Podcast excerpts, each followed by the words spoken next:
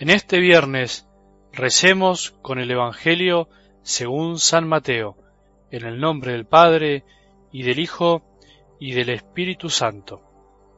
Jesús dijo a sus discípulos, No acumulen tesoros en la tierra, donde la polilla y la herrumbre los consumen, y los ladrones perforan las paredes y los roban.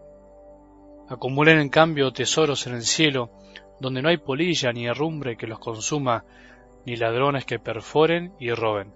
Allí donde esté tu tesoro, estará también tu corazón. La lámpara del cuerpo es el ojo. Si el ojo está sano, todo el cuerpo estará iluminado, pero si el ojo está enfermo, todo el cuerpo estará en tinieblas. Si la luz que hay en ti se oscurece, ¿cuánta oscuridad habrá? Palabra del Señor.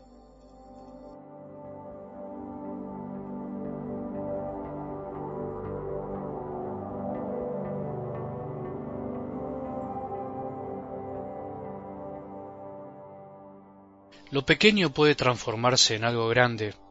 Parece imposible, pero realmente pasa. Abrir los ojos del corazón y te vas a dar cuenta. Pasa con las semillas y lo entendemos y hasta no nos produce ningún inconveniente aceptarlo así.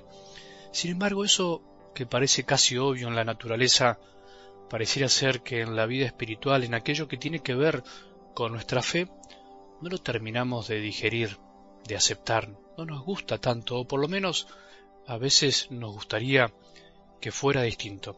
Nos gusta como saltar escalones, trepar de golpe a la cima, como si fuera que nos carcome la ansiedad.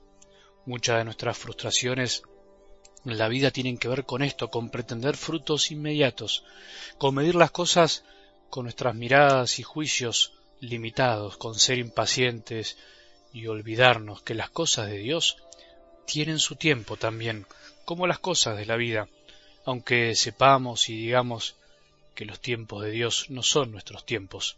Si un grano de mostaza bien chiquito puede transformarse en un lugar donde los pájaros del cielo se cobijen a su sombra, ¿por qué nuestra vida no puede ser también un lugar donde otros puedan encontrar cobijo y sombra gracias a que el reino de Dios creció en nuestro corazón?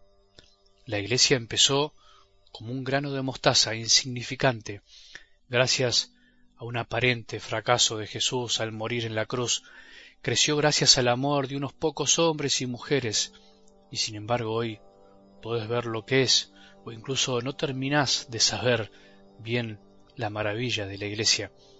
La vida de los santos fue igual, y nuestra vida puede serlo también.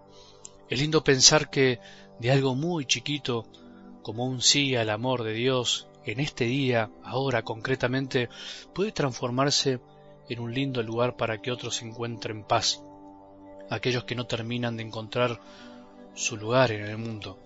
Por eso, no despreciemos nada de lo que parece chiquito, de lo que es pequeño para una mirada superficial y pasajera.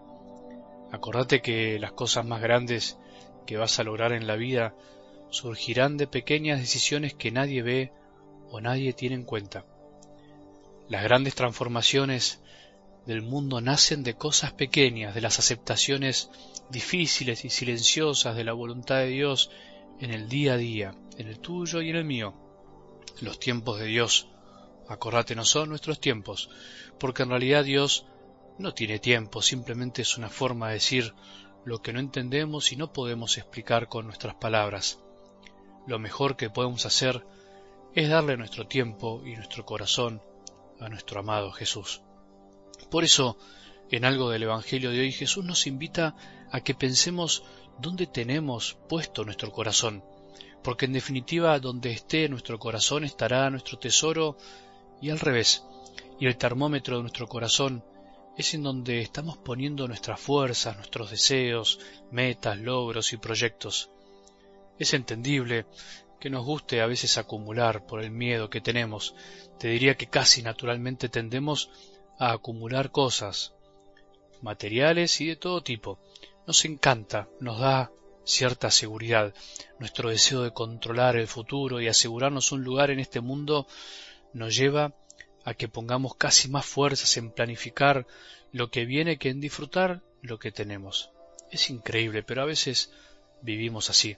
Y por eso el hombre es capaz de gastar su vida, sus bienes, su corazón, en asegurarse un futuro que no conoce, mientras se pierde la oportunidad de abrazar el presente que hoy ya tiene en sus manos. Padres que se desviven por dejarles algo a sus hijos trabajando de sol a sol y mientras tanto los tienen a su lado y casi ni hablan o ni saben lo que les pasa. Padres que se desviven para que sus hijos sean, entre comillas, alguien en este mundo competitivo que exige ciertas cosas y mientras tanto no se dan cuenta que ellos ya son alguien, son sus hijos y son hijos de Dios. Y así podríamos seguir con miles y miles de ejemplos. Y por eso Jesús hoy nos dice, ¿qué sentido tiene que acumulen cosas, casas, autos, ropa o título, fama, palmadas en la espalda, aplausos, elogios, prestigio, poder? ¿Qué sentido tiene si en definitiva todo eso pasa, si en definitiva en este mundo nos pueden robar todo menos el corazón? Jesús nos quiere llevar a la sensatez, si en definitiva no sabemos qué será de nosotros mañana. Este mundo consumista nos nubló el pensamiento y nos atrofió el corazón, haciéndonos creer miles de mentiras que ya damos por verdad. ¿Qué sentido tiene si en definitiva para un hijo de Dios lo que importa es lo que su padre ve en lo secreto, es sentirse amado por él? Qué lindo es que tengamos la lámpara del cuerpo que es el ojo puro para ver lo que realmente importa en nuestra vida, puro para descubrir en dónde tenemos que poner nuestro tesoro, puro para poder ver cómo somos hijos de Dios y que en realidad eso es lo más importante, lo único importante en nuestra vida es que vivamos como hijos, que sintamos la alegría del Padre hacia nosotros, porque vivimos y nos comportamos como hijos. El sermón de la montaña es un pequeño caminito para que descubramos lo esencial de nuestra vida y que no acumulemos cosas que acá en la tierra son pasajeras. Todo es pasajero. Lo único que no pasa es que somos hijos de Dios y que tenemos que imitar al Hijo del Padre que es Jesús y que tenemos que llegar a nuestro Padre del cielo para darnos un abrazo que dure toda la eternidad. Esto me hizo acordar algo que me pasó en estos días. Tuve la gracia de tener que llevar la comunión a Pablo, un viejo amigo que estaba por partir. Se ve que me estaba esperando. En realidad a mí no. Estaba esperando a Jesús para poder recibirlo y entregar su vida. Apenas le di la comunión en el hospital, cerró la boca, sonrió y suspiró. Suspiró y finalmente expiró y entregó su vida. Murió con Jesús en la boca, pero fundamentalmente en el corazón. Qué bien me hizo experimentar la partida de alguien que sólo esperaba tener a Jesús para poder entregarse. La muerte muchas veces nos ayuda a darnos cuenta qué es lo importante de la vida.